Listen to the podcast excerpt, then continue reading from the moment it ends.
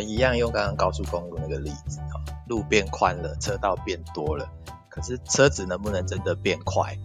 还是要看车子的，比如说引擎啦、变速啦，很多都要能同时配合。所以说，在电子设备上面也是一样。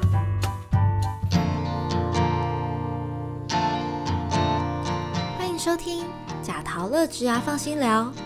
贾陶乐职涯放心聊是由劳动部贾陶乐学习主题馆所提供的 Podcast 平台。在这里，我们将会邀请职涯咨询师一起来聊聊职涯日常、职场困扰，也会邀请各行各业的职人分享属于他们的职涯故事。希望透过节目的陪伴，打造你的职涯地图，让我们成为你的职涯 GPS。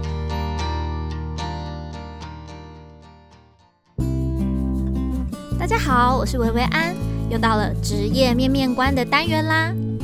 最近大家应该有深刻感受到，在人人为防疫必须避免过多接触的现在，科技占我们生活的重要性也跟着增加。今天贾陶乐职涯放心聊，就要和大家聊聊有关于科技产业对我们生活的影响。在五 G 世代，除了快速之外，还有什么我们没想过的科技也正日益发展呢？这次很高兴邀请到建新储存科技人资处的曹处长 Alex，就自身在产业多年的经验，来和大家聊聊科技产业对我们生活中各种或大或小的影响。以及从专业人资角度分享，在国内想要成为科技产业的一员，需要具备什么样的能力？未来的前景及竞争力又是什么呢？我们欢迎 Alex。Alex 你好，那我们最近在疫情的升温之下，居家办公啊、停课不停学的这些政策，然后相信大家对于一些远端的通讯软体使用量也相应提升。那 Alex 最近在工作啊或生活上有受到什么影响吗？就是在疫情影响之下。呃，我们公司因为疫情的关系，其实很早就开始做这个分流上班，所以大概有一半的时间都是在家工作。那所以原本所有的会议啊，全部都是用线上的方式在进行。那这样子，如果都搬换到家里，工作场域都搬到家里，会有什么样的就是一些需要调整或适应的地方吗？呃，其实是还好，因为其实我们原本在公司，我们的客户啦、供应商很多也都是在世界各地。那我们公司在台湾也是分成台北跟新竹两个地方，所以其实还本来就蛮多会也都是在线上进行啦，只是只是很久没看到同事了，也是会比较想念一点。所以这个工作模式本来就是习惯的，只是就是好像真的会少了一些人跟人实际接触的感觉哦。对呀，因为现在顶多也不会透过荧幕上看到，跟跟面对面还是有一些差异啦。确实是这样子，我有一些深刻的感受，就跟就是每天都会见面的人，然后现在好像都没有办法像以前那样。对，是啊。那我想要再了解一下哦，就是我们现在通讯的需求越来越大的现在，我们三 C 的普及度啊，还有五 G 的传讯速度啊，也是让使用者相当期待的一个新趋势。那我们常常听到五 G，究竟五 G 是什么呢？那它对我们的生活又有什么样的影响呢？五 G 就是所谓的第五代的行动通讯技术。那我们其实。这个行动通讯就是从二 G、三 G、四 G 直到接下来就是现在正开始的这个第五代。那其实它的概念，我们用比较简单的例子，大家就想象高速公路。你看我们可能小时候的高速公路，一边就是两个车道，那后来一直拓宽变成三个车道，那或者是像旁边在盖的高架的道路，就是越来越宽。那行动通讯的技术越进步，也在，就是它的频宽越来越快，所以在上面可以传递的资料流量跟速度也就会越来越快。对，所以这个技术的进步，像很明显的一个例子，就是像大家现在可能会追剧啊，或者是说玩这些线上的游戏啊，现在大家都是从云端网络上面下载或者即时的观看就可以，不用像以前。呃，你为了追剧，你还要跑去租片子，或者是你要买去排队买一个什么游戏，现在都不需要，你只要在家划一划、点一点就可以做到了。真的哎，就是我们现在就不需要，就是全部都一定要变成实体的东西在身边，它就是在云端，它就在网络上，其实就等于我们已经拥有它的感觉了吼。没错。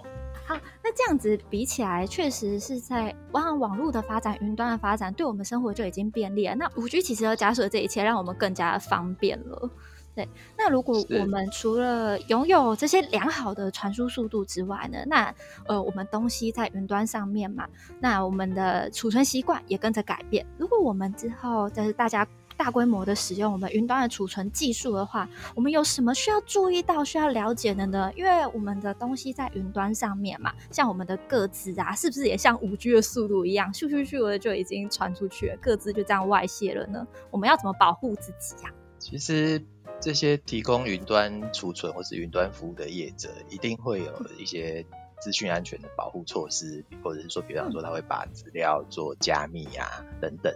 哦，都是会有一定的保护措施来保护大家这些，不管是你个人的资讯，还是你你储存的东西的的安全啊。但是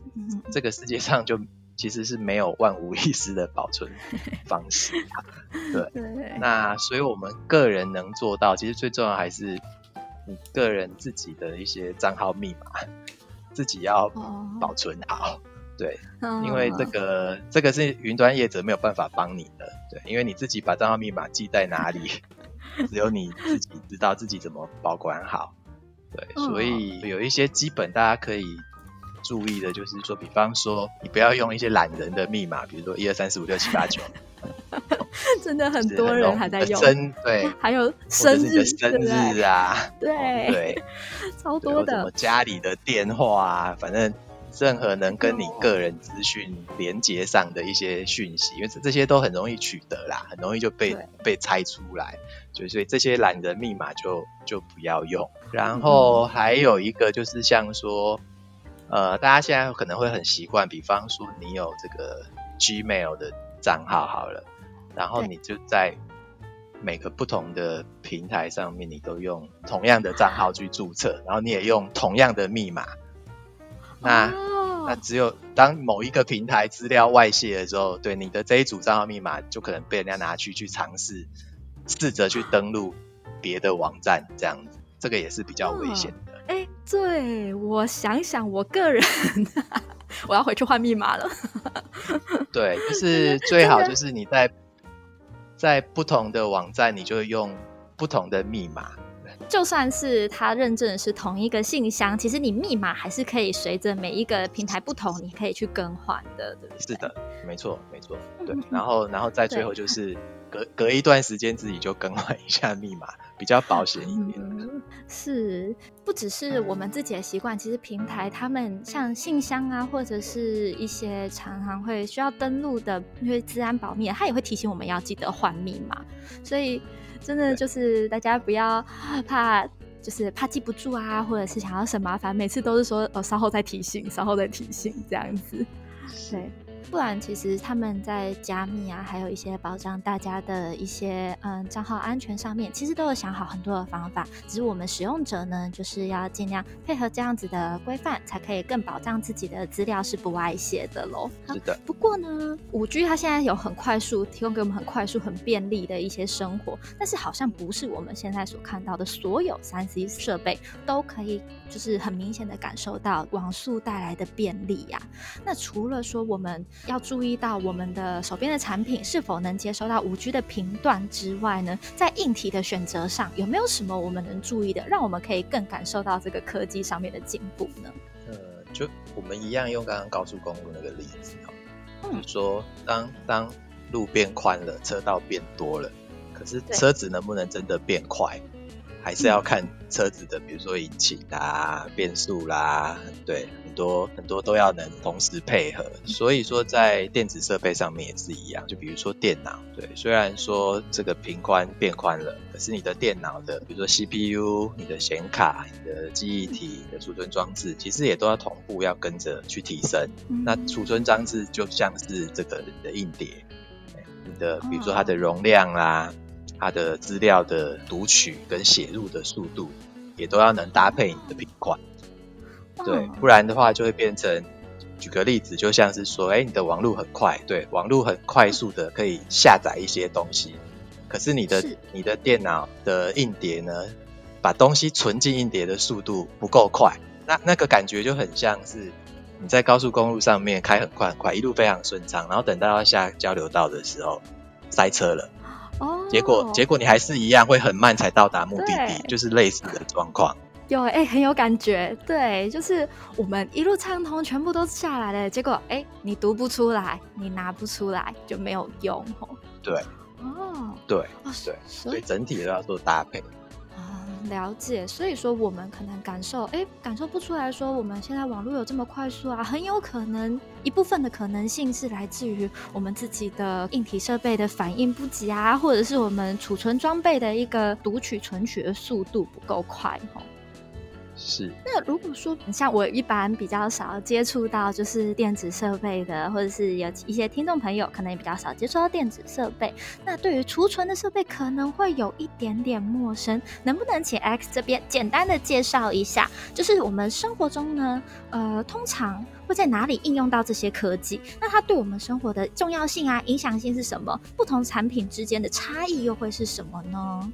目前现在比较容易大家会接触到的储存设备哦，包括像以前有光碟机、呃硬碟，就硬式的磁碟机，然后或者是比如说数位相机里面的记忆卡，嗯，那对，或者是说大家呃也很习惯会用个 USB 来储存东西。除了这些以外，其实如果目前用在电脑上面，其实最主流的产品就是所谓的固态硬碟 SSD。早期这个 SSD 因为价钱比较高哦，所以用的人比较相对比较少。那但是因为这个科技突飞猛进啊，那到目前的话，其实相同容量的固态硬碟 SSD 跟我们传统的硬碟，其实价格已经非常非常接近。可是 SSD 的资料的读写的速度会比传统的硬碟快非常非常多，然后同时它非常安静，因为它等于是没有声音，然后而且它也不怕摔，不会像以前的硬碟摔了就完蛋，资料就都不见了对这样。产业的趋势就是这样啦，就是最后传统硬碟一定会被 SSD 给取代掉。那除了个人电脑以外呢，我们现在因为大家呃都在网络的应用都非常多，所以大家也都知道，现在世界各地都盖很多所谓的 data center 资料中心。对，那资料中心就是储存非常非常多的资料，也因为刚刚提到的就是 SSD 的速度越来越快，价格也越来越平易近人，所以现在所有的资料中心也都开始用越来越多的这个 SSD。所以当你在网络上做搜寻的时候，资料中心才能在那个海量的资料里面快速的去找到你要查询的资料，然后回回应给使用者。了解，所以我们现在我们搜寻引擎啊那些的，其实都是仰赖这些就是呃资料中心他们的储存的一些资料库，然后这些资料中心他们也是大量的使用了 SSD，然后来储存大家所需要的资料喽。对，大家使用的量都越来越大。刚刚听到就是关于价钱的部分，有点好奇，就是呃固态硬碟，因为随着科技的发展嘛，就是已经不像是之前这么样的昂贵了，然后甚至是追上传统硬碟的价位。那传统硬碟为什么没有办法相应的变得更便宜呢？这跟科技发展有限制有关系吗？传统硬碟其实刚刚有提到，它最主要的问题在于说它怕摔。对，对，所以第一个像以个人电脑来讲，大家现在绝大部分人现在你买电脑都是买这个笔记型的电脑 notebook，就是希望要随时带着跑来跑去。对，对，所以这时候你里面装了一个怕摔的硬碟，你会觉得非常不方便。对，这是一个一个限制。嗯那第二个就是说，其实是 SSD 是它，因为它进步的非常非常快。当你可以用同样的价钱，然后买到一个同样的容量，可是速度快非常多的东西的时候，是，我我相信大家很直接就是会选择 SSD，所以这个时候传统硬碟的公司要再投资去更进一步的做传统硬碟，其实已经太慢。嗯哦，了解。所以说，就是与其我们把成本，我们把研究的精力花在怎么样让它变得更便宜、更省成本，还不如直接转为 SSD 来作为主要来使用，这样子还比较符合大家的需求跟他们就是成本的考量。呃，目前全世界也有好几家这个呃做 SSD 的厂商，他们以前就是做传统硬碟的厂商，那他们转向成做。这个 SSD 了解，那我们现在储存科技的应用既然这么广泛，包含我们每天在用的搜寻引擎啊，还有我们笔电啊，都有在使用这些储存科技。那呃，它的发展性真的是相当的值得期待。公司是身为国内的储存科技大厂，然后在我们业界深耕了超过二十五个年头了。想要请教一下，我们国内的科技公司普遍在国际上面的定位是什么呢？那我们就是跟其他国家的大公司相比，有什么我们可以学习的，或是我们国内会有什么独特的优势在吗？台湾当然也有很多很优秀的公司，那不过到目前为止还是有非常多的公司，它主要就是做所谓的组装，或者是帮。国际的一些大厂做代工，对，所以我们在制造上面，制造这个上面可能是非常专业的，在世界上台湾是有一个非常专业的地位在这个地方。可是对于产品本身的很多一些核心的技术能力上面，就会比较缺乏。对，那我们建新储存其实啊，二十五年前我们是从做光碟机。开始起家的，从光碟机做到 SSD，其实我们一直以来就是都在做这个储存设备。像我们现在做 SSD，我们用的是最好的这个 controller 控制器跟这个所谓的 NAND Flash 的记忆体。这些硬体以外，其实对一个 SSD 来讲，最重要的是它里面控制这一颗 SSD 的韧体，就是所谓的分位。那我们的产品的分位呢，全部是我们的工程师自行开发出来的。所以说，我们的 SSD 在这个效能或是在品质上面，也因为有我们自己开发的韧体，所以才能去领先我们其他的同业。所以说，我们这边我们的优势不只是说我们是在制造，其实我们开发出属于自己的特有的一些优势在。对我们自己的韧体，就是我们自己研发出来的。呃，建新在二零二零年的七月一号，我们成为日本的凯霞集团 Kioxia 百分之百持有的关系企业。那 Kioxia 这家公司呢，它的前身其实就是 Toshiba 东芝半导体。是。对，那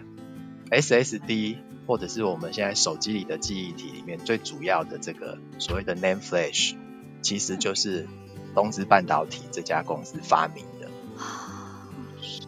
对，那 Kioxia 目前是全球第九大的半导体厂商，也是全世界第二大记忆体的厂商。凯霞会跟建新我们做一个结合。其实就是为了进一步去扩大 Kioxia 在全球 SSD 的市场占有率，所以现在对我们建新来讲，我们就像是站在一个巨人的肩膀上，继续去挑战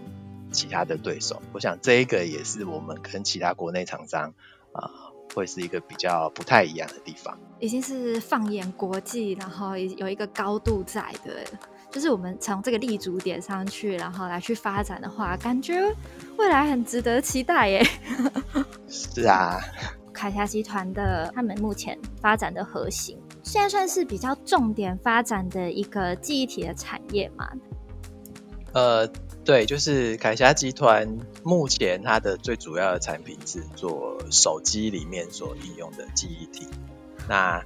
SSD 是目前相对是占比较小的部分，但是未来要去持续去扩大